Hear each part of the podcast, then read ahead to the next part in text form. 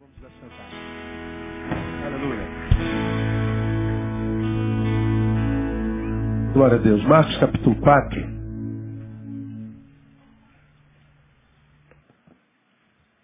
Começamos há três domingos. Uma série de mensagens que vamos levar aí uns oito, oito ou dez domingos. É, sobre a parábola do semeador como uma análise de nossa identidade.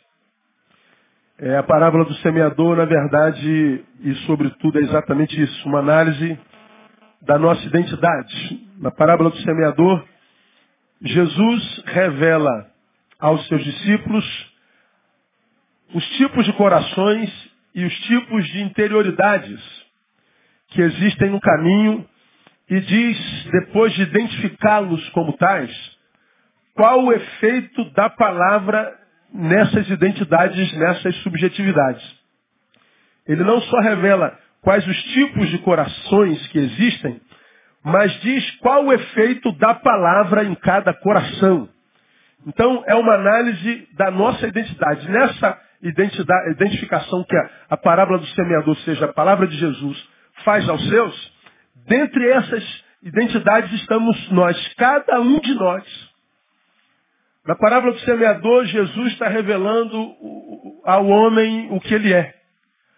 Jesus está é, revelando a identidade a alguns que nem, nem, nem conheci, conheciam como tais. E uma vez que ele nos revela como tais, ele diz, porque você é como é, eu já te antecipo o que a minha palavra vai gerar em você, porque eu te revelo o que você é para si mesmo, eu já te digo quais serão os efeitos, se é que eles existirão, da minha palavra na sua vida. E, em consequência disso, o texto também vai revelando, sobretudo, porque o que acontece conosco, acontece conosco. Há tanta gente que passa pelo caminho e coisas vão acontecendo com eles e eles não têm a menor ideia porque aquilo aconteceu com eles. Ou porque aquilo que aconteceu com eles aconteceu daquele jeito. Eles não têm a menor noção do que acontece lá de fora, por que, que aconteceu, em virtude de quê. Não tem absoluta noção de nada. É uma ignorância existencial completa.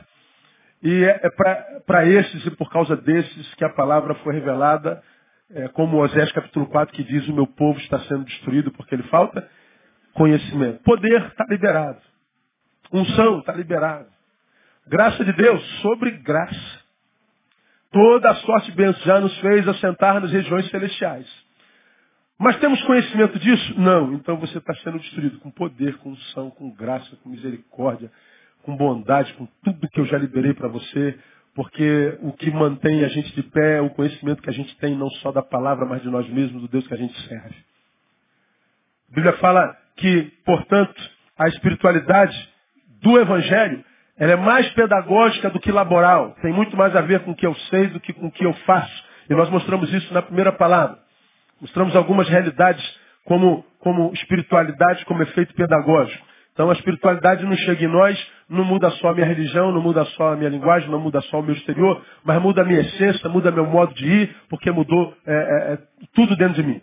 Então nós falamos sobre isso. Aí fomos para Marcos capítulo 4, pegamos a, esse, esse, esse, esse, esse dito de Jesus e nós começamos então a, a, a traçar a nossa identidade. Ah, falamos na semana passada sobre esses do versículo 4, quando ele diz assim, ah, 3, o semeador saiu a semear. E aconteceu que quando semeava, uma parte da semente caiu à beira do caminho, vieram as aves e a comeram. Então Jesus chamou um grupo de gente, de corações, de à beira do caminho, de junto no caminho. E ele explicou quem são as pessoas que ele denomina como junto do caminho, está lá no versículo 15. Os que estão junto do caminho são aqueles em quem a palavra é semeada. Mas tendo a eles ouvido, vem logo Satanás e tira as palavras que neles foi semeada. Ou seja, a palavra foi semeada, foi, vingou? Não.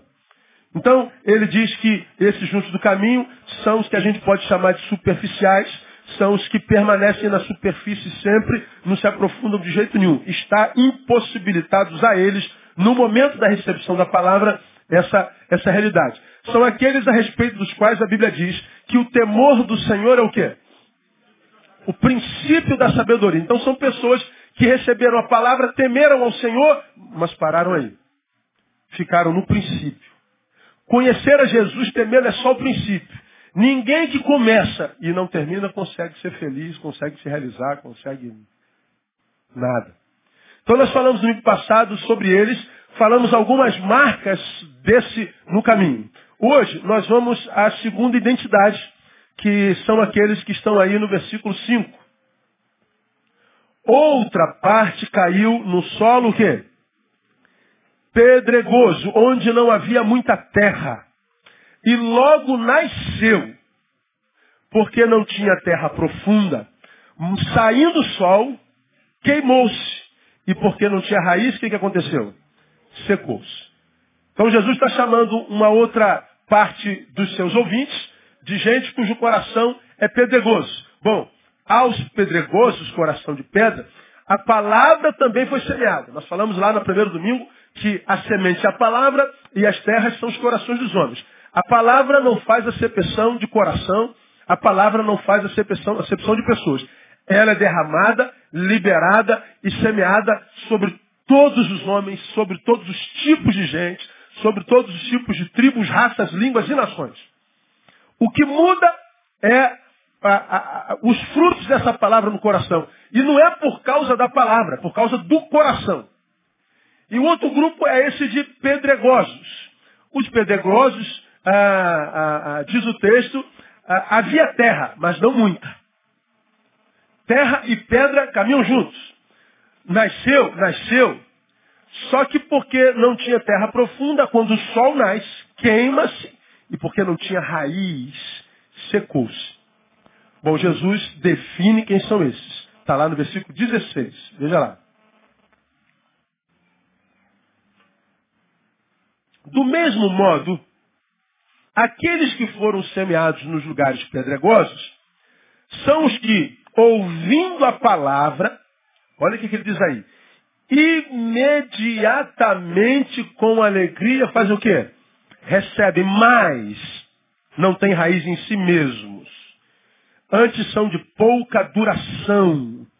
Depois, sobrevindo tribulação ou perseguição por causa da palavra, logo se escandalizam e largam a palavra. Então veja, a parábola do semeador é autoexplicativa. Então a gente chove no molhado.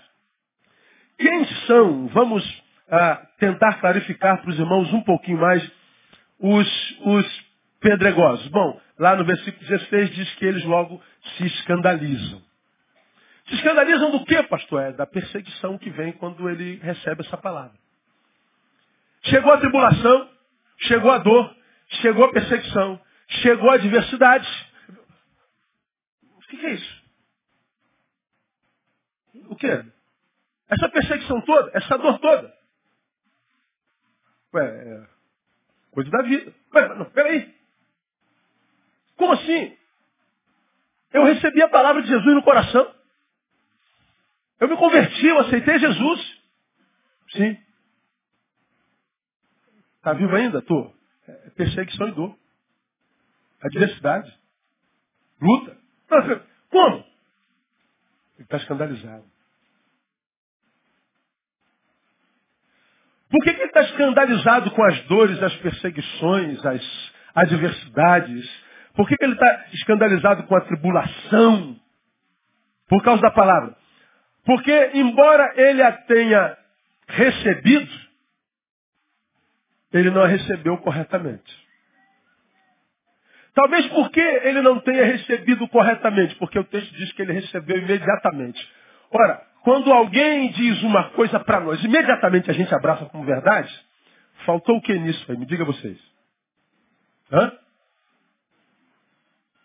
Raciocínio. Discernimento. A palavra foi recebida imediatamente com alegria. Opa, nova verdade. Ora, nem a palavra de Deus se deve receber assim. Foi por isso que Deus nos deu a capacidade de raciocínio. Eu preciso, como eu costumo dizer, toda a verdade que me chega, toda a palavra que me chega de mastigar com os dentes do cérebro. São aqueles crentes lá do Novo Testamento que a respeito dos quais a Bíblia diz que os apóstolos pregavam o Evangelho, a boa nova da salvação, mas eles analisavam na palavra para ver se era assim. Eles estavam sentados, se permitiam ministrar, mas eles não eram uma esponja irracional. Eles, talvez, o primeiro contato, em primeira instância, tinham um, um, uma certa simpatia com aquilo, mas eles se recusavam a receber por simpatia. Eles buscavam empatia. Agora, quem são os escandalizáveis? Os pedregosos. São os escandalizáveis. São os que, embora tenham recebido a palavra no coração, centro das nossas emoções, pelo menos teoricamente falando, estão a, a, a, e lá receberam no coração, esta mesma palavra não pôde chegar ao cérebro, à razão. Logo, chegou ao coração, chegou nas emoções, mas não chegou na razão. Portanto, mudou a verdade que ele praticava, mas não mudou a sua forma de ver a vida. Eu antes cria nisso, agora creio nisso. E a forma de ver a vida? Mudou nada. É a mesma coisa. Foi uma transformação emocional. Foi uma transformação sensitiva. Essa pessoa que passa pela transformação emocional, não racional, essa pessoa que passa pela recepção da palavra de Deus, que é sempre simpática, e com ela a gente tem, tem alegria, a gente se sente bem com ela, essa pessoa, ela de fato viu nascer nela alguma coisa, mas diz o texto, não permaneceu. Por quê? Porque a, a, a relação dela com a palavra foi de simpatia. São aquelas pessoas, que para mim são a grande maioria, que estão no nosso meio e vêm para a igreja porque assim, pô, me sinto tão bem aqui. Puxa, quando eu for aqui, sabe, eu me sinto bem. É como quem está careta toma dois, duas taças de vinho. A alegria começa a aparecer. É como quem está careta fuma dois cigarros de maconha. Alegria, estou me sentindo tão bem. Está sentindo melhor agora? É como quem está com, com, insônia e toma, diz um remédio de, de, de sono aí, Dramin. Toma dois Dramin. Hã?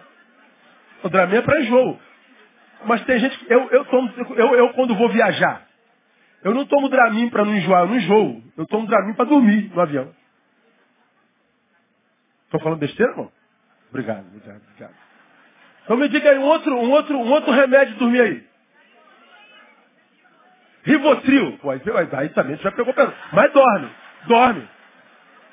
Então, tu tá aí, ó. Tu tá ligadão. Tomou um Rivotril? Pô, tô me sentindo tão bem. Tá melhorzinho, irmã? Tô. Ah, mas agora Deus. Pois é. Tem pessoas que a palavra faz esse efeito. Não é um efeito transformacional. Mas anestésico. A anestesia dura para sempre? Não. O que, que acontece com os pedregosos? Ele vem para a igreja, caramba, agora eu descobri a verdade. Só que ele já tinha descobrido verdade, descoberto verdade umas 15 vezes antes na vida. E toda vez que ele descobre a verdade, ele tem essa sensação de alegria. E agora ele teve o encontro com a verdadeira verdade. Só que essa verdadeira verdade também tem prazo de validade. Vai durar um período como o período duraram todas as outras. A relação do coração pedregoso com o Evangelho não é com o Evangelho, mas com a sensação que ele dá. A relação de amor não é com a palavra nem com a semente, mas com o fruto dela. Aí o que, que acontece? Quando ele percebe que o fruto já não aparece mais, e que a vida está voltando ao normal, ou seja, as dores continuam é, é, apertando, as adversidades continuam chegando, a tribulação, a, a, a preocupação, a perseguição, ou quando a gente consegue, é, começa a descobrir que nós conseguimos, continuamos incapazes para lidar com tudo isso, a gente diz assim, é, parece que mais uma vez não é verdade, não. Aí a gente vai se afastando devagarinho, como devagarinho se aproximou. Aí tu encontra com Pedro, Pedro Gozo no caminho e diz, irmão, como é que você está? Está afastado? É, pastor, estou passando alguns problemas aí. Agora pense, você que é terra boa. Quando a gente está com problema mesmo, a gente se aproxima dele ou se afasta dele? O que, que a gente tem que fazer? Aproximar ou afastar? Aproximar. Ora, faz isso terra boa. Caraca, o negócio tá, o bagulho está ficando doido aqui. Eu vou me aproximar de Deus porque é lá que está a minha força, a minha esperança. Eu vou me esconder debaixo das suas asas porque está ficando difícil mais. Agora o pedregoso não. Eu estou passando por um problema, eu vou me afastando dele. Ou seja, eu vou me entregando aos problemas. Eu vou me entregando à carne de novo. Eu vou me entregando à diversidade. Eu vou sucumbindo. Eu vou me entregando aos meus complexos. Eu vou me entregando a mim mesmo. Eu não consigo mais me negar. Porque manter-me nele dá um trabalho desgraçado. Talvez porque você não tenha nascido de novo. Como eu tenho ensinado os irmãos, Difícil é ser o que a gente não é, irmão. Porque ser o que a gente é, como eu falei domingo passado, a gente não faz força. E eu não preciso, domingo passado, exemplifiquei como quem anda de bicicleta. Você aprendeu a andar de bicicleta? Aleluia. Quem sabe andar de bicicleta aqui? Eu ver.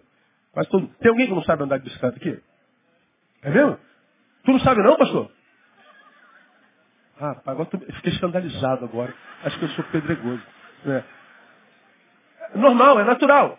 Ah, eu sei andar de bicicleta. Aí estou aprendendo a andar de bicicleta com 4 anos de idade. Aí está com 44 anos de idade. Nunca mais pegou na bicicleta. 40 anos de, 42 anos depois, tu tem um neto. Aí é, é, aparece uma bicicleta, você monta na bicicleta. Pô, será que ainda sei andar? 40 anos depois, sem nunca mais ter tocado na bicicleta, eu pergunto, o sujeito vai andar de bicicleta? Vai. Porque é um saber que entrou. Não foi decoreba. A vida quando entra, a saber, o saber quando entra, ele não sai mais. Ele pode ficar no nosso inconsciente, inclusive no estado de ebulição. Ele pega o elevador e desce para o inconsciente. Mas se você startar, ele pega o elevador e sobe para a consciência. A mesma coisa é o ser. Se eu sei o que eu sou, eu não esqueço ser o que eu sou. Então não faço força para ser. Agora, as adversidades deformam pessoas e você sai do caminho traçado por Deus para ti e se transforma numa coisa que não tem nada a ver com Deus. E você insiste em ser essa coisa. Bom, ser essa coisa vai ser um, um, um fardo. Vai ser uma dificuldade. Porque você não nasceu para ser isso. E você sendo isso, não aquilo que Deus sonhou para ti, você vai é, tendo alguns momentos de felicidade, como os quatro dias de carnaval. Você vai tendo alguns rompantes de alegria, como aqui outro ali. E aí tu tira fora foto disso e publica, porque o que sobe é choro, né? É angústia. Então tu tira foto de momentos melhores e bota no teu Face, que é para você olhar e dizer, meu Deus, que saudade disso, aquele tempo. Felicidade serão momentos estanques na tua existência. Porque ela nunca será no teu ser. Porque ela não reconhece imagem, muito menos Deus. E aqui, sendo que a gente não nasceu para ser, nós pedimos para Deus nos abençoar, porque a essência do Evangelho permanece. O que tua mãe te ensinou lá atrás, quando você tinha 12 anos de idade, mesmo que você está com 60, longe dele, continua aí. Está aí. Em estado de, acho que de normose, está lá em, em, em, adormecido. Está lá. Então, quando, quando você passa pelo vale da sombra da morte, mesmo que você tenha dito para a tua alma, eu agora sou ateu, quando o bagulho pega, a gente fala assim, oh meu Deus, é como, como alguém disse, você tem aqui, né? É, aquele, como é que o cara falou? Ele falou, é, ele, hum, aleluia, glória a Deus. Vamos cantar um corinho, né? Vamos cantar um corinho. Comunista até ganhando a loteria. Feminista, até se apaixonar. Ateu, até o avião começar a cair. Não é assim? Comunista, igualdade para todo mundo, ganha na loteria. Vamos dividir, irmão. E, pô, para, sai fora, mano. Capitalismo já. Né? Feminista, porque os homens. Aí aparece o amor. O mãe fala, esse cara é bandido, você é vagabundo, mano, você não trabalha, vai, vai te bater. Mas tá apaixonada, vira anjo. Não tem jeito. E ateu? Até o avião começar a cair. Eu duvido. Se o cara fala assim, ô, pão doce gospel, ajuda aí. É nada, ele vai gritar o nome de Deus. Então, tu, você pode ter se transformado no, no, no, no mais cerebrado ser humano. Quando está ruim, ou seja, você está completamente longe de si mesmo, Deus vem, sobe. Aí a gente pede para Deus nos abençoar. Se Deus abençoa essa mentira que você é, Deus perpetua a tua mentira. Eu vou abençoar isso que você não é, então você vai continuar sendo.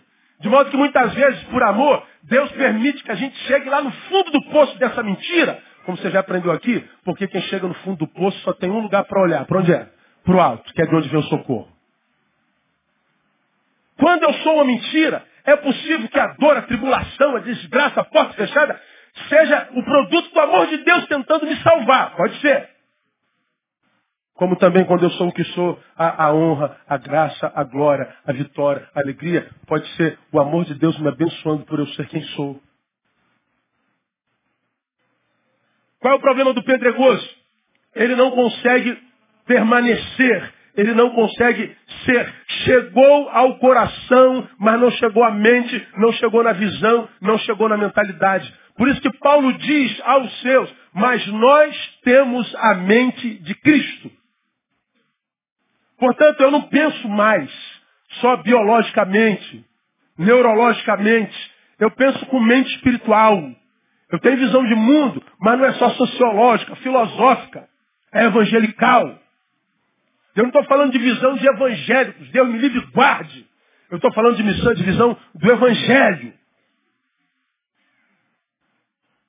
E o evangelho não emburrece o homem, como a igreja evangélica muitas vezes o faz.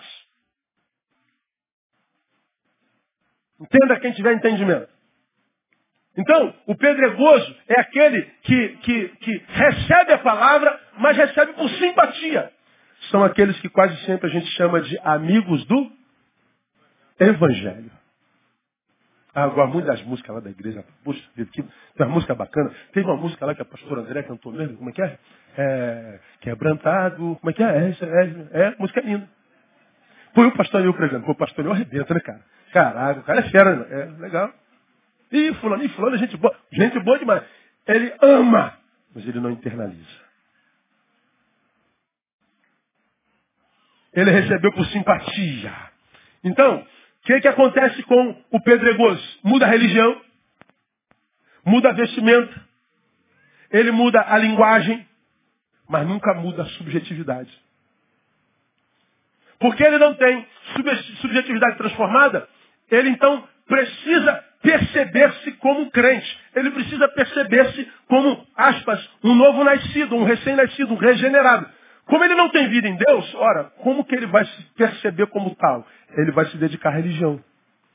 Aí tu vê os fanáticos religiosos estão por aí. Você vê aquele camarada que está na igreja todo dia de terno e gravata. Aquele camarada que está na igreja de segunda a segunda e você diz é o cara mais consagrado do mundo, todo mundo acha ele uma bênção, mas em casa ele bate na mulher. Os olhos da mulher dele é cinza, não tem brilho. Porque aqui na igreja ele abraça um sujeito que ele nunca viu na vida. Eu te amo em Cristo, meu irmão. Mas não diz, eu te amo, mulher, há 25 anos. É aquele que tem tempo para visitar todo mundo que passou por acidente no hospital. Ele vai no hospital todo dia. Ele não senta para bater cinco minutos de papo com o filho. Ele vem para cá e fascina o tabernáculo todinho se o pastor pedir. Mas ele não corta a grama do quintal. Ele esconda de calça comprida. Ou ela, que, que sonda de vestidão de coque, não, não faz mais axilas, nem perna, nem nada. É um negócio de doido, mano. Deus abençoe o marido dela. E ela diz, é para honra e glória do nome de Jesus. Então, ela quer agradar o noivo espiritual. Mas o noivo que dorme com ela na cama, ela diz, eu não tenho mais papo contigo. Mesmo que na Bíblia Sagrada esteja dito, ó, vocês não se separem de jeito nenhum. E se porventura o fizer, para oração. E que seja por pouco tempo. Depois volte a se juntar de novo. Para que o diabo não vos tente com a vossa incontinência. Mas não, ela perdeu o desejo carnal. Mas diz que é extremamente tarada espiritual. Hipocrisia. O que, que acontece? Muda o exterior, mas não muda a interioridade. Os pedregosos são os mais tendentes ao religiosismo, ao saudosismo. Tempo bom, não volta mais, saudade. É, um, é, é, é a teologia do Lilico. Quer o tempo do Lilico aí? Tá velho mesmo, irmão. Se tu lembra de Álvaro Tito, do Lilico, tá, tá pertinho da cova, louvado seja o nome do Senhor. Então, é, é a teologia do Lilico. Mas morrer para nós é ganho, né, irmão? Aleluia, glória a Deus. É terra boa, aleluia. Olha só, tu vai enterrar muita gente que está aqui ainda, fica tranquilo. Vai morrer de velho, tu vai morrer de velho, né? Então, ah, é, ele, ele, é preso ao saudosismo. O melhor tempo da vida dele está lá atrás. Qual é o melhor tempo da vida dele? O tempo da conversão, quando ele estava na alegria, quando ele recebeu com alegria. Ou seja, ele conhecia alegria. Agora não, agora é metodologia. Agora é performance. A alegria ficou lá no início, quando ele imediatamente e com alegria recebeu. Só que ele deixa logo essa alegria, o primeiro amor. E aí ele ouve o que a igreja de, de, de Apocalipse recebeu. Tem, porém, contra ti. Tu trabalha pra caramba. Tu é um cara teológico, tu é um cara é, laboral, tu é um cara que trabalha pra caramba. Mas eu tenho uma coisa contra ti. Tu deixaste o teu primeiro amor. Tu não fazes mais com a mesma motivação. Continuas a fazer a mesma coisa, mas com a motivação diferente. E se você não voltar ao teu primeiro amor, nada do que você faz, eu recebo como ação de graça. Pelo contrário, eu viro teu inimigo. Então você pode ter certeza que no meio do povo de Deus tem um monte de gente consagradíssimo a igreja de quem Deus é inimiga. Não há alegria no interior. Do seu interior não flui rios de água viva. Então como é que esse cara vai se perceber como um crente? Na religião. Aí ele passa pela vida se metendo na vida de todo mundo, meu. Ele está preocupado com a tua orelha, com, com, teu, com a tua calça, com o vestido da mulher, com o barulho do som, com se o pastor está de gravata ou não, se, se as crianças correram. Ele está preocupado com a, com a performance do tempo da religião. Fala assim, meu irmão, deixa a vida dos outros em paz, cuida da tua vida. Só que retirar-se para a sua própria vida é retirar-se para o inferno de mentira.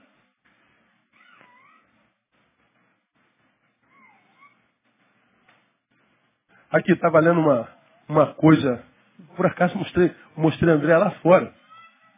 Eu vou, eu vou, eu vou salvando algumas coisas que me mandam, que uma hora serve, né? Aí eu vi um aqui agora, tanta coisa aqui no meu iPad que eu não vou, não vou achar.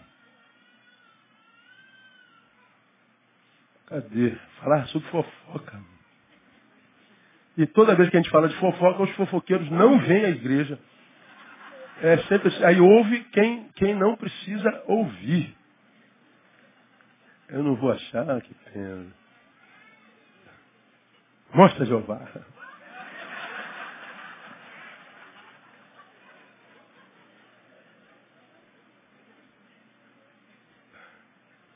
Ah, não, não é muita coisa, muita imagem aqui. Deixa para a próxima. Vocês vocês ficaram ansiosos que a gente gosta de fofoca, né? O problema é o vício nela, né? Aí a gente, a gente, é, é, o ministério da fofoca adverte. Pessoas cuidam da vida alheia para compensar a frustração de suas vidas fúteis. Pessoas cuidam da vida alheia para compensar a frustração de suas vidas fúteis. Quando a nossa vida é útil, útil e não fútil, meu irmão, a gente não tem tempo para cuidar da vida dos outros. Não tem tempo de ficar controlando a, o, o cumprimento da saia da irmã. Pastor, só viu a saia da irmã fulana? Eu lamentavelmente não vi. E o que, que você viu? Você viu, não viu? Ah, vi, pastor. Você gostou ou não gostou? Eu estou escandalizado. Com o quê? É, será que está escandalizado mesmo ou gostou muito? Porque se a gente está bem com a gente, se a gente controla alguma saia, ou é da nossa filha ou da nossa mulher. Agora, se aquela mulher de que eu estou controlando, ela tem pai ou marido, o problema é do marido ou do pai. Agora, por que tem sempre gente se metendo na vida do outro? Porque não há para onde se retirar. Porque retirar-se para si mesmo é retirar-se para uma mentira, é retirar-se para um inferno.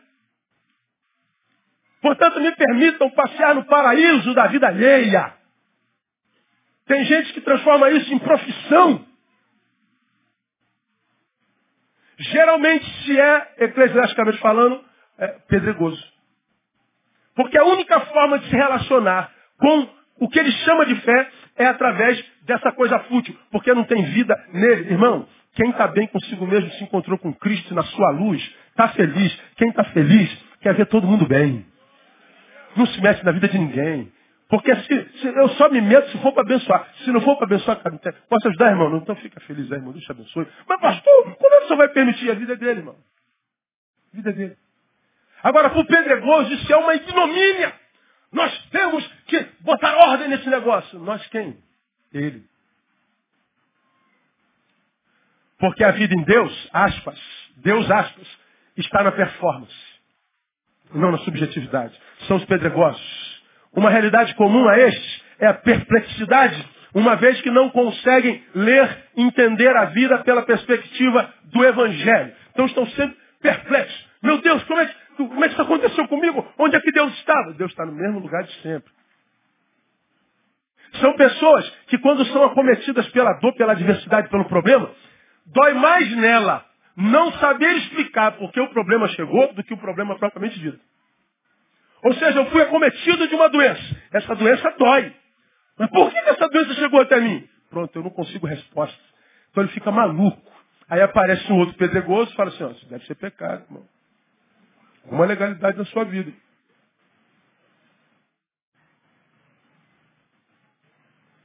Você fez alguma besteira essa semana? Eu fiz nessa na semana passada, na outra. Desde que eu nasço eu faço besteira. Vou fazer amanhã. Porque besteira no Evangelho não é a prática do mal. É o não cometimento do bem. Aquele que sabe fazer o bem não faz. Quanto bem você já pôde fazer alguém não fez porque estava com raiva? Porque estava com pressa?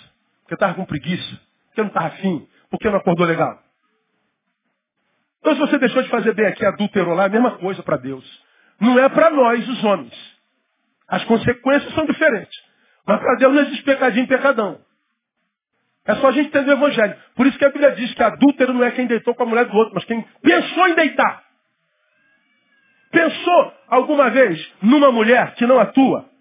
Quando você olhou para uma mulher, viu uma mulher e não uma irmã? Ih, pastor, já vi um monte de mulher e vi uma mulher mesmo. É tua? Não, então você pecou. Você já adulterou com ela, diz o Senhor. Assassinato na Bíblia não é pegar o três oitão dar um tiro na testa do irmão. Assassinato não chega a isso, isso é fruto do assassinato, isso é fruto do pecado de morte. Mas já é assassinato quando, por causa de uma discordância, eu mato dentro de mim. Eu não quero mais saber de você. Está morto dentro de mim.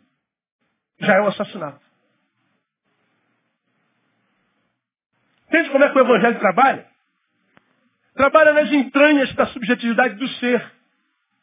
Então, quando Jesus pega e, e, e, fala, por exemplo, sobre a questão da, do adultério, aquela mulher foi pega em adultério, então joga pedra, ela mata. E Jesus diz assim, olha, cara, acontece dentro da gente.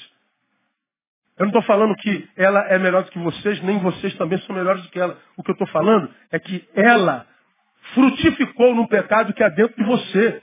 E eu não sou condenado pelo fruto do meu pecado, mas pelo pecado propriamente dito. É o salário do pecado que é a morte, e não o salário do fruto do pecado. Eu não preciso frutificar para ser condenado. Basta que eu tivesse pecado. Então, se eu frutifiquei no pecado ou não, não muda a minha realidade espiritual. Porque eu sou condenado não pelo fruto do pecado, mas pelo pecado. E Jesus está dizendo, olha, você que desejou essa mulher, já pecou tanto quanto ela. E se você está diante de um igual, a única forma de olhar para ela é com misericórdia, miserável. Como é que você quer apedrejá-la por um pecado que está em ti? Agora, cadê que o pedregoso entende isso, irmão?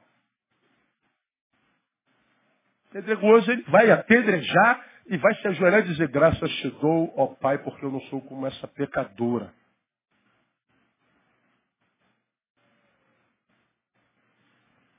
A gente vai falar sobre o bom samaritano mais à frente aqui na nossa, nesse ano de 2012. Vamos fazer uma série também em cima do bom samaritano. Nós vamos 14, eu falei o quê? Ah, só para saber se você está ligado. E tá, glória a Deus. Então você está recebendo aí. Então, ah, o, o ele nunca vai entender isso. Então ele está sempre perplexo. Meu Deus, o que, que aconteceu? Aconteceu isso, está sentindo dor, porque está vivo, mano. Como eu já tenho ministrado a vocês aqui esse tempo todo. Pastor, por que está doendo tanto? Porque você está vivo. Morra e a sua dor acaba. Mas morra em Cristo. Mas enquanto você estiver vivo, vai sentir dor. E não adianta dizer, olha, eu já está repreendido em nome de Jesus, está amarrado, nada, vai sentir dor, irmão. Não tem jeito. Dores fazem parte da vida. E a dor não é o nosso problema, mas a nossa, nossa forma de, de lidar com ela. Para quem encontrou o Evangelho, absorveu o Evangelho como modus vivendi, internalizou na alma e agora vive em função disso, analisa a vida em função disso, Problema e não problema é a mesma coisa, dor e alegria é a mesma coisa, porque ele está capacitado para trafegar em qualquer terreno. E é Paulo quem diz isso, sem ter fartura e sem ter necessidade. Sem ter dor e sem ter é, sorriso. Eu sei passar ah, no, no, concurso e ser reprovado. Eu sei é, celebrar o nascimento de um filho, mas sei celebrar a morte dele. Eu sei viver na, na, na, na água e sei viver na terra. Ele diz, posso todas as coisas naquele que me fortalece. O Evangelho não é capacitação para vencer, mas é também capacitação para perder. E por que, que o Evangelho me prepara para a vitória e para a derrota? Porque vitória e derrota é a constituição da própria vida. Ninguém ganha sempre, como ninguém perde sempre. Cara, cadê que o pedregoso vai entender isso? Jamais. Por que, que ele não entende? Porque ele é escandalizado. Ele é perplexo. Perplexo por quê? Porque ele precisa de respostas para tudo. Pastor, se não estiver tudo nos seus mínimos detalhes, eu entro em crise com mesmo, com Deus. Eu preciso de resposta. Eu preciso entender. Agora me pergunte, me, me responda, irmão. A gente tem resposta para quê nessa vida? Quando as dores e as lutas, os inimigos contra os quais a gente luta é aqui dentro, quem é que pode responder? Por que, que aconteceu o que aconteceu? Isso ninguém pode responder. Agora, eu sei por que, que você reagiu ao que aconteceu da forma como você reagiu. Porque você é pedregoso. Porque você é junto do caminho. Porque você é terra boa. A diferença do Evangelho não está no que acontece, porque acontece igualzinho a todo mundo, diz Eclesiástico. Tudo sucede igualmente a todos. Está lá em Eclesiástico 9 tanto ao crente como ao ímpio, como bom ao, ao, ao, ao mal, ao, ao, preto e ao branco, acontece igualzinho a todo mundo. A diferença está onde, pastor? Na forma de reagir. Como eu preguei aqui até bem pouco tempo atrás. Falei de, de cicatriz. Você pode olhar para uma cicatriz, eu tenho uma cicatriz gigante aqui, minha perna soltou, fiquei preso pelo nervo, duas, duas platinas, oito parafusos, quatro meses direto internado, três meses baixado ah, no HCE e, e, e, e tudo mais. Hoje eu tenho uma cicatriz. Eu posso olhar para essa cicatriz e falar assim, puxa vida, cara, a vida é muito perigosa, principalmente para quem anda em cima de uma moto. Olha como a gente pode se ferir grave. Essa é uma visão que a gente pode tirar da cicatriz. Mas eu posso simplesmente olhar para a cicatriz e veja como feridas saram. Se eu olho e digo, veja como a vida é perigosa, a gente pode se machucar grave, a gente pode uh, quase morrer. Então, vamos nos retirar. Cuidado. Não, é verdade, eu posso passar por perigo, eu posso passar mas feridas saram. De onde o senhor tirou isso, pastor? Da cicatriz que eu estou vendo. Ué, mas foi a mesma cicatriz que me fez me retirar. Pois é, a cicatriz é cicatriz em qualquer canto. A forma como nós reagimos a ela é que muda. É isso que o Evangelho muda em nós. Já aconteceu contigo um monte de coisa que você não queria que acontecesse. Quando aconteceu, alguns de vocês disseram, não vou suportar isso. Está aqui, não está? Por quê? Graça de Deus da vida. Alguns de vocês nem imaginam o que vai acontecer a vocês ainda, mas vai acontecer. E mesmo que aconteça, é o mesmo evangelho que vai te colocar de pé de novo no nome de Jesus. É o mesmo evangelho. Pastor, eu não tenho a menor noção do, do que vai dar. Você está seguindo a quem? É Jesus. Então esquece o destino, irmão. Para quem está seguindo a Jesus, o destino não interessa mais. Porque a gente sabe que ele vai nos levar a bom termo no nome de Jesus.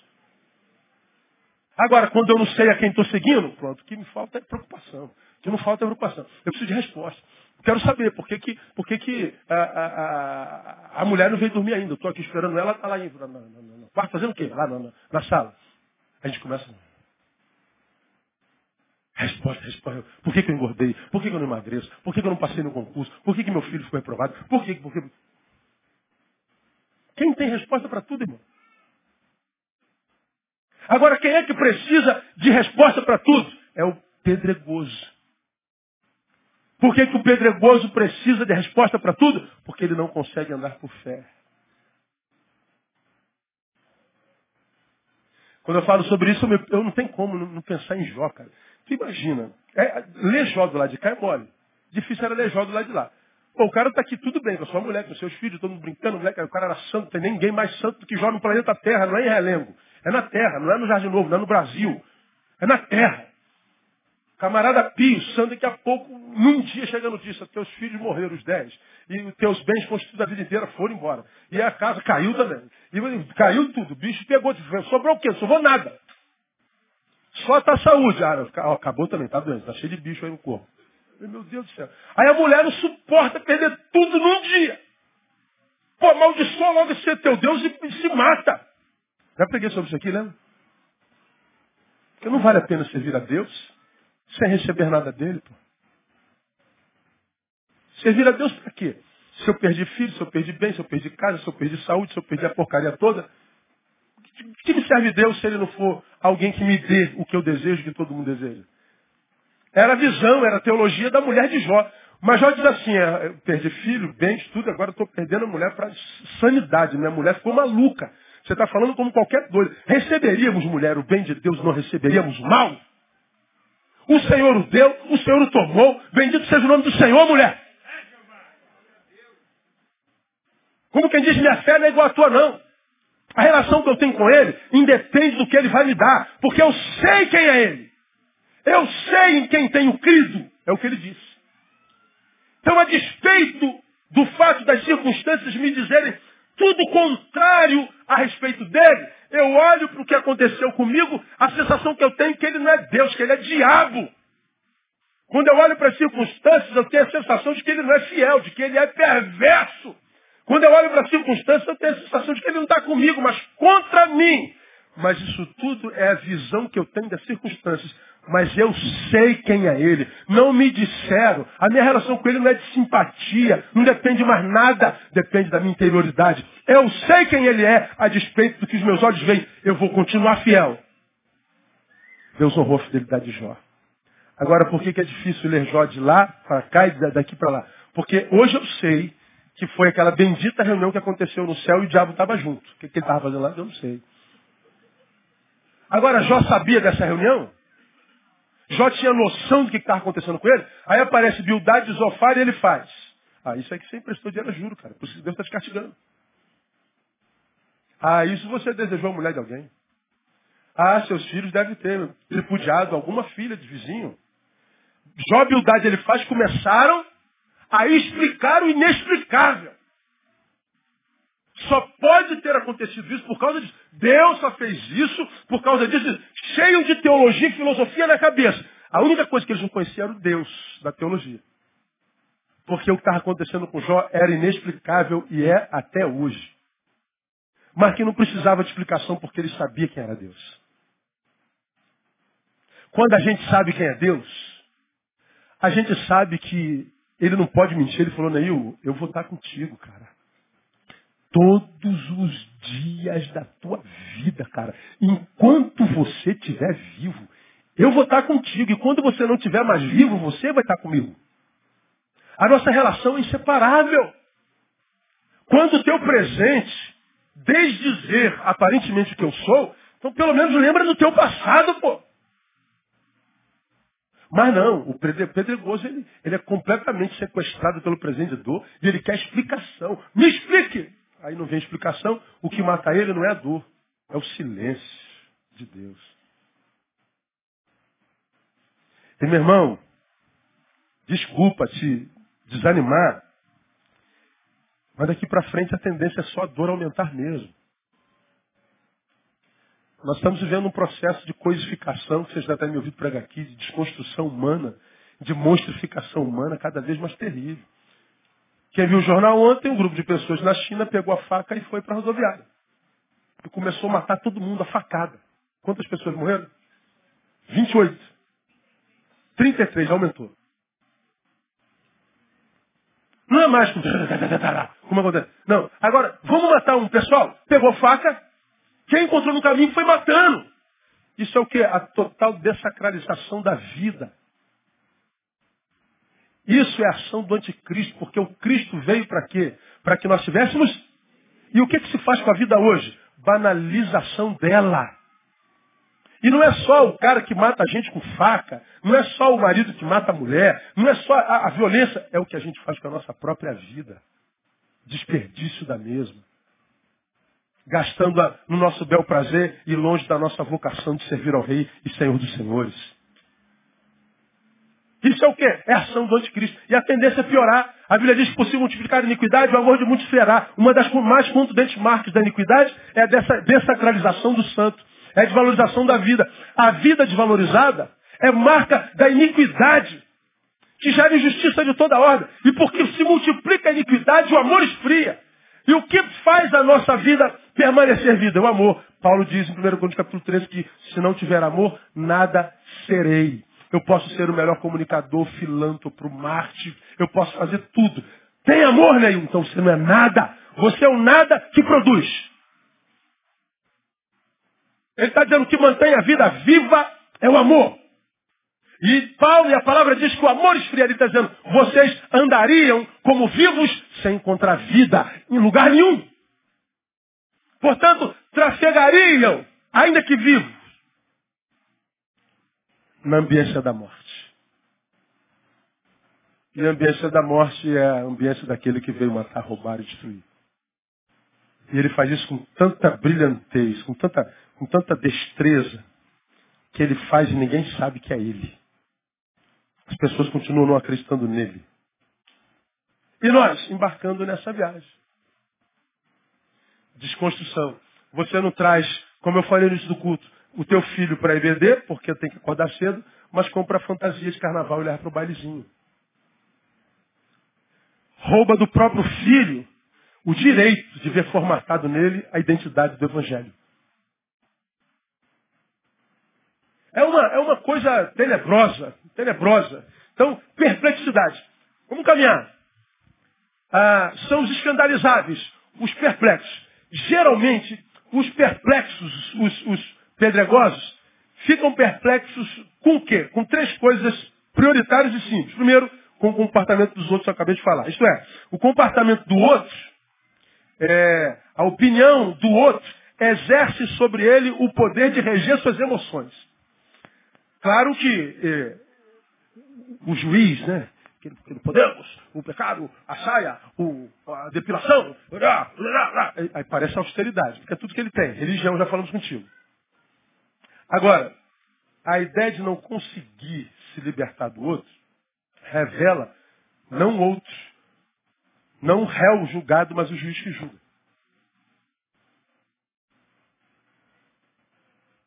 Romão, Vou te mostrar quem é a Damiana.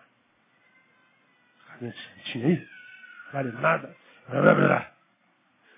Na cabeça do juiz, eu estou revelando ao Romão a Damiana. Mas no mundo espiritual, quem está sendo revelado não é o réu que está sendo julgado, mas o juiz que está julgando. Romão, a Damiana. Não, não é a Damiana que está sendo revelada, sou eu que estou julgando. Quando eu estou julgando, eu estou me revelando. Só se o Romão for o tolo para descobrir isso, outro pedregoso. Porque se você for terra boa, você vai saber que quando falam mal de alguém para você, está se revelando que vai falar de você, mal de você para alguém. Ouvir falar mal de um irmão Primeiro é ver esse irmão sendo desconstruído em você. E esse irmão pode ser simplesmente um agente de Deus para a tua bênção. Mas o diabo já sabe disso, usa um amigo teu para te construir dentro de você. Segundo, é enganar-se a si mesmo. Porque alguém que fala de um irmão para mim mal, vai falar mal de mim para alguém. Então, se nós tivéssemos juízo e entendimento, quando alguém começasse a falar mal de alguém para a gente, fala assim, irmão, tudo bem, você tem que falar o que quiser, mas não precisa falar para mim. Se o irmão não tem como falar bem dessa pessoa, paremos de falar dessa pessoa. Porque eu não vou dar terra adubada para você plantar a sua semente de maldição contra a vida de ninguém. Pronto, acabou. Cortou na raiz.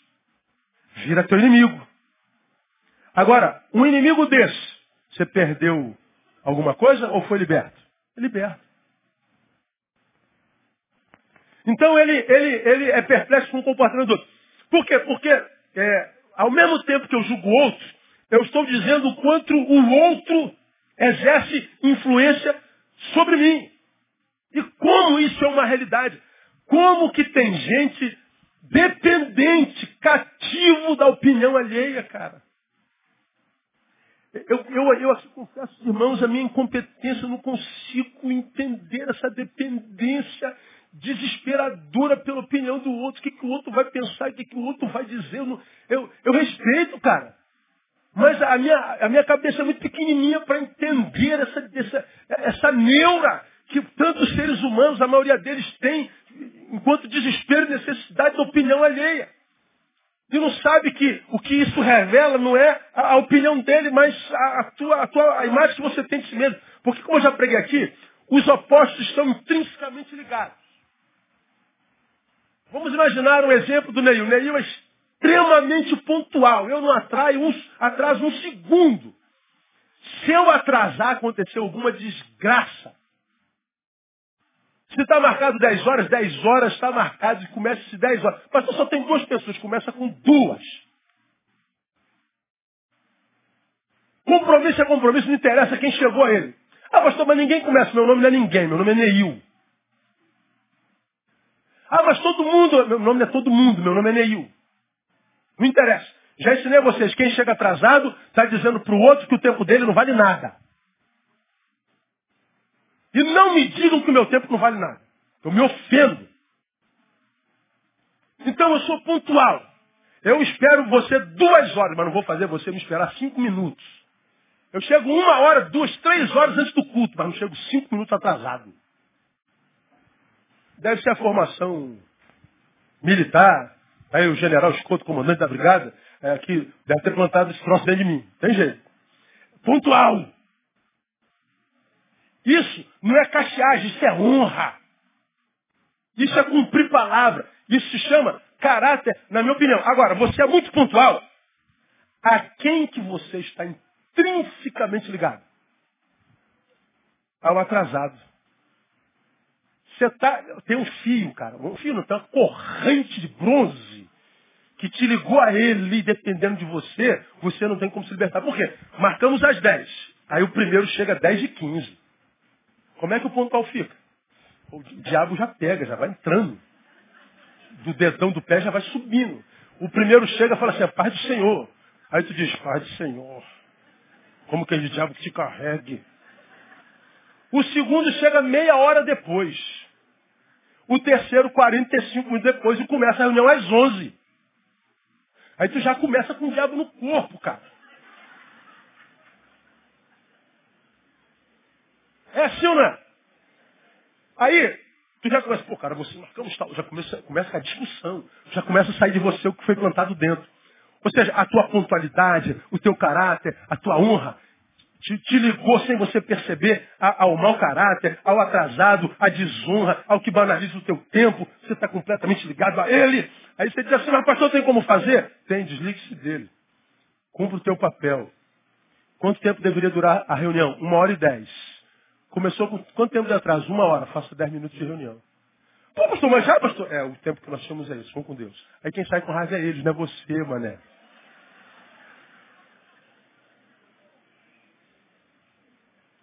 Se eles vão fazer o deles, não interessa, faça tu o teu, cumpra tu o teu ministério. Você que é santo, está intrinsecamente ligado ao carnal. Aí eu vejo um monte de gente que vive em santidade, ama o Senhor e a palavra, aí tem um amigo que é ateu, começa a fazer zoação com teu Deus. Pronto, aí tu fica irado. Né? Ah, vou matar esse ateu desgraçado para ele ir pro inferno uma vez. Pô, cara. Libera ele, cara. Cada um produz fruto à proporção da semente que é no coração. Você quer que ele ame o que você ama, se dentro dele não há semente que é dentro de você? Liberte-se dele. O bonitinho arrumadinho. Ah, o feio arrumadinho, melhor dizendo. Quem é o feio arrumadinho? Quem é? Bonitinho. Você está bonitinho hoje. Bonitinho é o feio arrumadinho. Bom, o feio arrumadinho é um feio. Porque se arrumou, ele se esquece disso.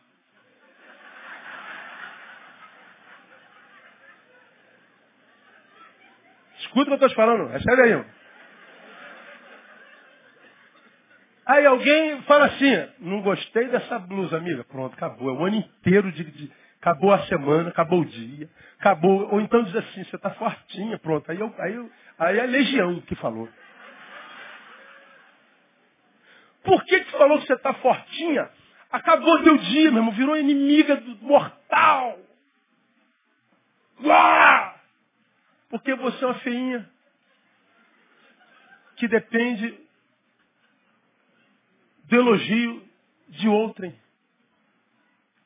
Não é do outro que você tem que esperar elogio.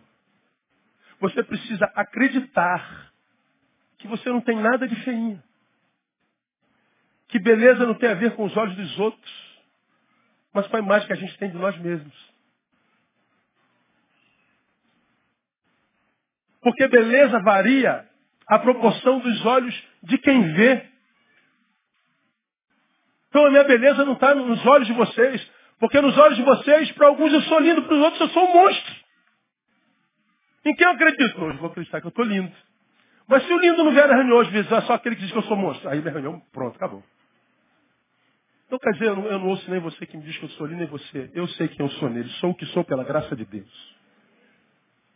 Eu não dependo da opinião alheia. Não dependo que diga que é inteligente, que é magro, que é forte, que é bonito, que gostou do tempo, nada. Você é e pronto. Eu não dependo do, amor do outro, eu me amo. E se você se ama, o amor vai se espraiar de você para a vida e a vida te devolve como fruto dessa semente de amor que você espraiou. Agora, você está amargurado, adoecido, mal consigo mesmo, e você vai semear essa semente e quer que os outros te amem. O problema não está no outro, está em si mesmo. Aí a gente encontra os pedregosos que dizem que foram libertos por Cristo, mas não conseguem se livrar da opinião alheia. Vivem numa cadeia das piores que existe. Qual é a pior cadeia do mundo? A, a opinião alheia. Agora, quando você se liberta de Cristo e se liberta da cadeia, que é opinião dos outros, a vida fica muito mais leve. E disseram que você é lindo. Bom, obrigado. Disseram que você é horrível. Problema de visão. Ah, disseram que você é inteligente. Obrigado. Disseram que você é burro. Ele não me conhece. Você fica bem consigo mesmo. Agora, o pedregoso está sempre perplexo. Ele precisa estar é, tá ligado ao comportamento dos outros. Ele se diz liberto por Cristo, mas não consegue se libertar do outro. Por quê? Baixa estima. Só acredita no que é se todos confirmarem isso. Porque se um falar assim, não é nada disso, pronto, acabou. Acabou com a vida do sujeito. Viver assim é uma desgraça, irmão. Viver assim é insuportável. Um dia está tá no fogo, outro dia está na água gelada. Ninguém aguenta. Ora, porque a dúvida é sobre si mesmo. Se teoricamente a pessoa nasceu de novo e é nova criatura. Como que eu posso não gostar de mim se de fato a palavra gerou um novo ser em mim? É porque não gerou. Eu fiquei só no caminho, no início, alegria. O que sobrou foi religião. Sou membro da igreja há 20 anos. Não quer dizer nada. Só está revelando quanto tempo é frustrado com Deus. Só está revelando quanto tempo é infeliz na vida. Porque não conseguiu manter a alegria do início. Perplexo não só com o comportamento dos outros, mas com as dores da vida. Mesmo que a Bíblia nos advirta ou nos alerte de capa a capa a respeito da, da realidade dessa dor. Cara, no mundo tereis aflições. Pensem comigo. Ah, eu preciso pensar, eu falo sobre isso aqui toda hora. Ele diz que nos chamou e diz que nos envia como ovelhas. No meio de quê? Ele te escolhe no meio de 7 bilhões de pessoas. Vós não escolheste a mim, mas eu vos escolhi a vós.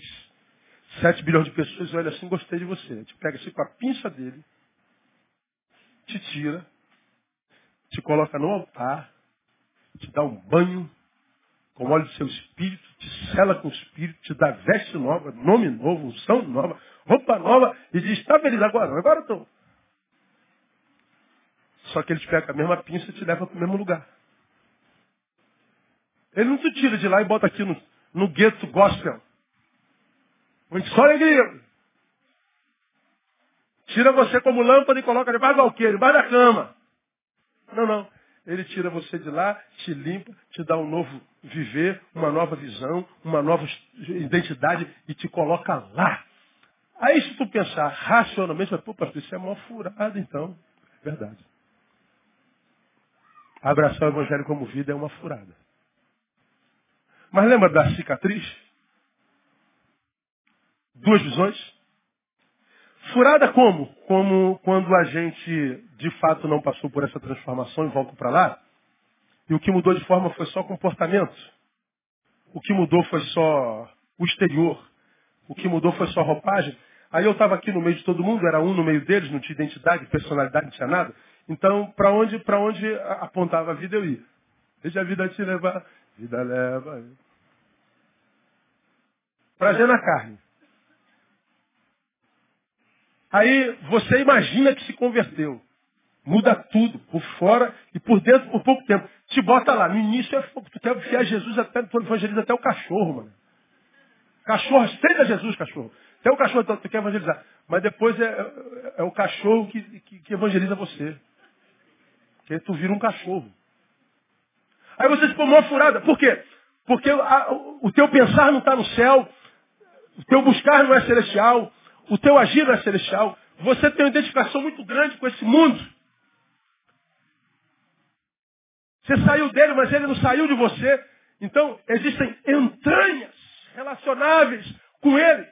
E tentar não ser o que você é. Ou seja, um com eles no mundo, você tem que imprimir muita força, porque você está lutando contra os teus instintos carnais que ainda dominam o teu ser, que não foi transformado. E ninguém aguenta fazer força o tempo inteiro remar contra a maré, se não for pelo Espírito Santo de Deus. Logo, logo você abandona a igreja e vai para o mundo. Aqui não precisa fazer força, é só, só não fazer nada. Você vai no meio da multidão. Para onde o tênis apontou? Vai para lá. É a geração genitocêntrica. O único prazer ou é no pênis ou na vagina. Não há prazer nenhum na vida outro que não nessa área. Estou falando que a vida sexual não é prazerosa? Pelo amor de Deus, cara. Nem só de pênis vive o homem. Você tem uma cabeça, você tem um coração. Existe força divina, solidariedade em você, existe graça, existe bondade aí. Existe muita coisa da origem do teu Criador, que é Deus, que em sendo posto em prática, geraria uma vida de significâncias saborosa. Mas não, essa alegria foi só no início. Agora, se você é devolvido lá, mas você foi regenerado, tua mentalidade mudou, você é como um patinho feio numa família que não é sua. Falei, meu Deus, que eu não tenho mais nada a ver com isso aqui, Senhor. Senhor, meu Deus, eu sou um peregrino na terra. O que, que, é isso aqui? É o lugar onde a gente vive, filho. Eu te levei até o monte da, da, transfiguração. Você viu minha glória, você ouviu minha voz, você viu o rosto do Senhor transfigurando. Mas não dá para montar três cabaninhas aqui, não. Tem que voltar para a realidade. É lá se encontrando com legião, se encontrando com os demônios que só sai poder de oração e jejum. É se encontrando com, os, com o mau caráter do ser humano. É se encontrando com a adversidade do casamento. É isso aí. Mas, Senhor, eu, eu, eu, eu anseio estar junto de ti. Você pode estar junto de mim aí. Ele diz, é Senhor, se tu me abandonares, eu sucumbo a isso aqui, isso aqui na vida. E ele vai aos trancos e barranco, mas entendendo que o barranco e os trancos eh, são na nossa vida a proporção da visão que a gente dá a eles, porque eu posso estar num barranco. Mas se eu cheguei lá, a outra parte vai ser mais fácil, é só descer. Para baixo até a Santa Diviges ajuda. Né? Mas não, a gente desiste do barranco. Se esquece que amanhã vai ter que tentar subir de novo. Chega no meio, ah, desisti. Você tem que chegar do lado de lá, não tem? Vai ter que tentar de novo. Porque não existe outra opção para quem está vivo senão viver. Quando você que está aqui sendo ministrado por essa palavra, impactado por ela, mesmo que ela seja pau na tua cabeça, te deixando tonto. Quando você pensar em desistir, primeiro responda para si o que é desistir.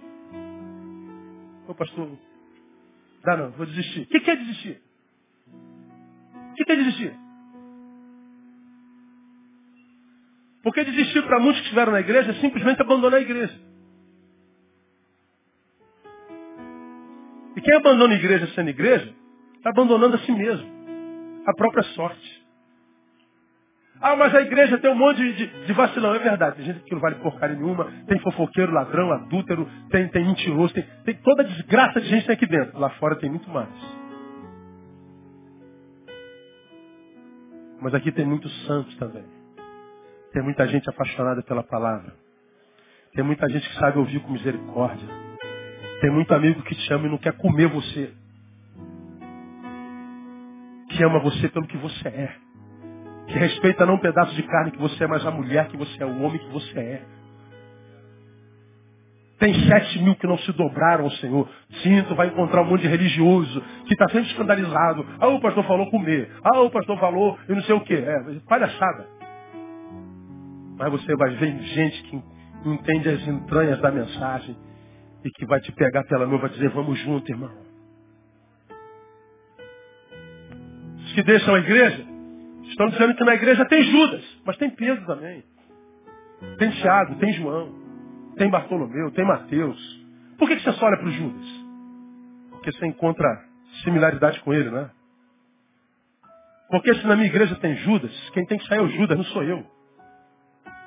Se na tua igreja tem Judas, quem tem que sair é Judas, não é você. Porque lá no teu trabalho você trabalha com, com, com Judas o tempo inteiro. Tu não faz demissão, pô. Na tua família tu já teve briga com teu irmão de, meu Deus, você vai matar, chama a polícia. E tu não abandona a tua família. Agora a casa do pai, vou embora. Não é por causa do pai. E nem da sua casa. É por causa da tua fome mundana. Então, quando você for desistir, defina o que é desistir. Então, perplexidade com as dores. Termino. Perplexidade com o silêncio de Deus. O silêncio de Deus para os pedregais é um martírio. E por que, que é um martírio? Porque eles precisam entender tudo. Eles precisam de resposta para tudo. Por quê? Porque eles não conseguem andar com fé. Como eu já falei aqui. Pô, cara, eu não estou entendendo nada. Pô, cara, mas o senhor falou contigo? Falou mas eu não estou, rapaz, eu preciso entender. Pô, se está entendendo, não precisa mais de fé, filho. Vamos fazer isso? Não tem dinheiro, não. Vamos fazer assim mesmo, como? Vamos esperar chegar o dinheiro. Se esperar chegar o dinheiro, vai fazer por fé. Se a resposta é vida, não preciso mais de fé. A Bíblia diz, sem fé é impossível. Por que, que sem fé é impossível agradar a Deus? Porque ele está dizendo assim, para algumas questões da vida não existem respostas para algumas questões da vida, não há explicação.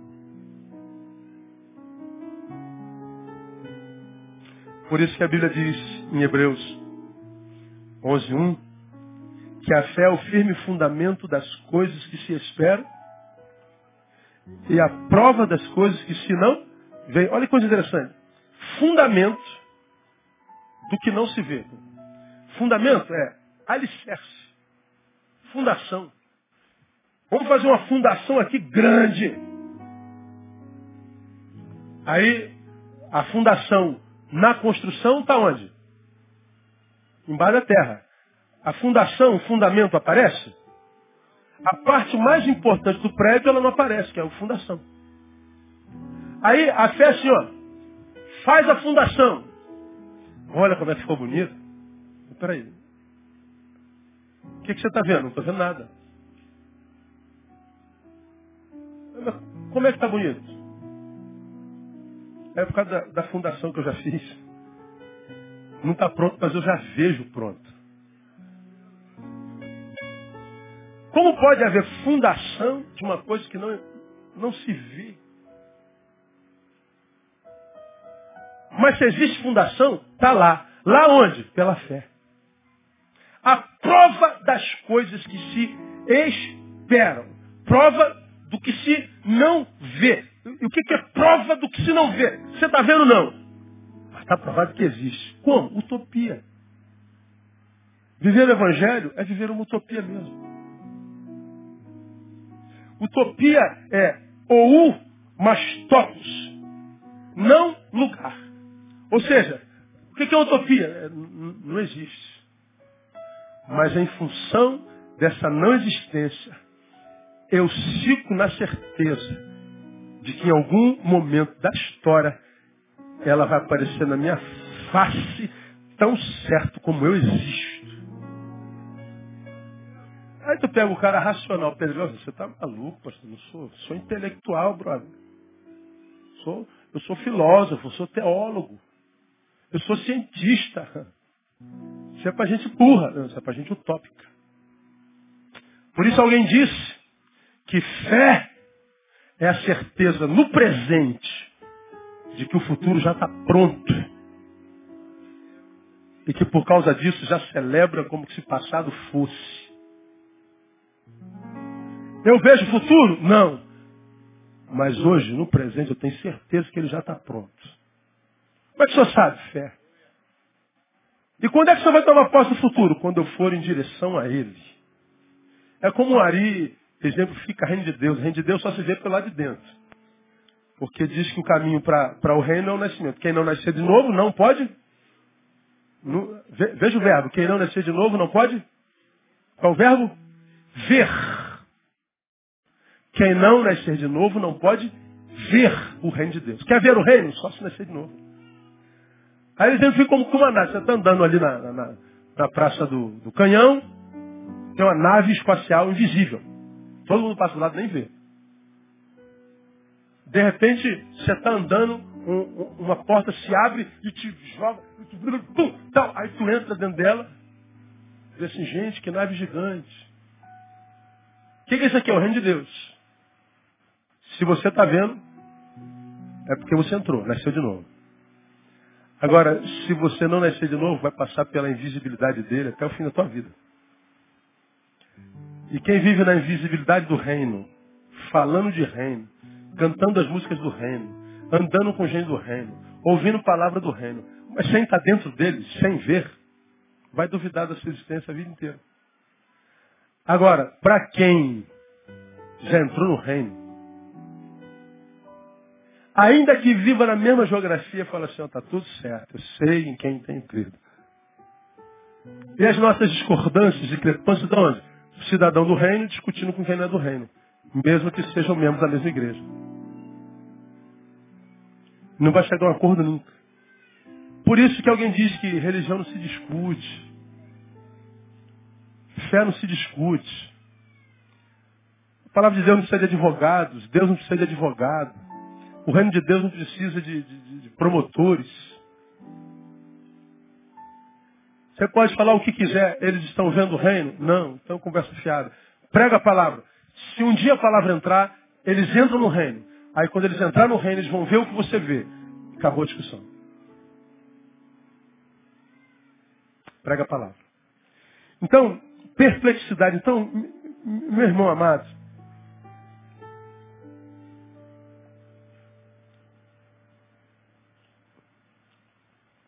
Os pedregosos, eles têm uma dificuldade enorme com aprofundamentos. Tem terra? Tem, mas tem muita pedra ainda. Porque não se aprofundam, vivem como o do caminho na superficialidade e em função do tempo na superficialidade, a despeito da superficialidade, eles se prendem ao tempo que estão, e por causa do tempo que estão, a despeito da superficialidade, superficialidade eles já se acham mestres. E a dificuldade daquele que se acha mestre sem ter profundidade é que ele vai ter uma soberba teológica terrível, porque ele vai ter informação de Deus sem conhecê-lo, e vai ter uma arrogância discipular terrível, porque vai ter uma dificuldade de aprender terrível, porque acha que sabe tudo por causa do tempo. Então, para você que se identifica como pedregoso, uma palavra do teu pastor, querido. Não tenha coragem de se identificar como tal. Não tenha medo de se identificar como tal e se se identificar como tal e perceber que você tem 30 anos de igreja, mas sabe tão pouco dele, não permita que a soberba te tome. Mas seja humilde e comece de novo. Sugestão? Vai para cá, discipulado. Acho que está com o Romão, com quem nasceu de novo. Mas tudo de novo. Mas sabe que no caminho para o início, todo mundo caminha para o fim, né? Voltar numa comunidade de pedregais é ser chamado de derrotado. Mas se você não se preocupa com a sua própria imagem, você volta humildemente para não ser humilhado. E aí você começa tudo certinho de novo. E você então vai descobrir que muitas vezes a vida ou Deus nos faz voltar não para nos humilhar, mas só para pegar impulso.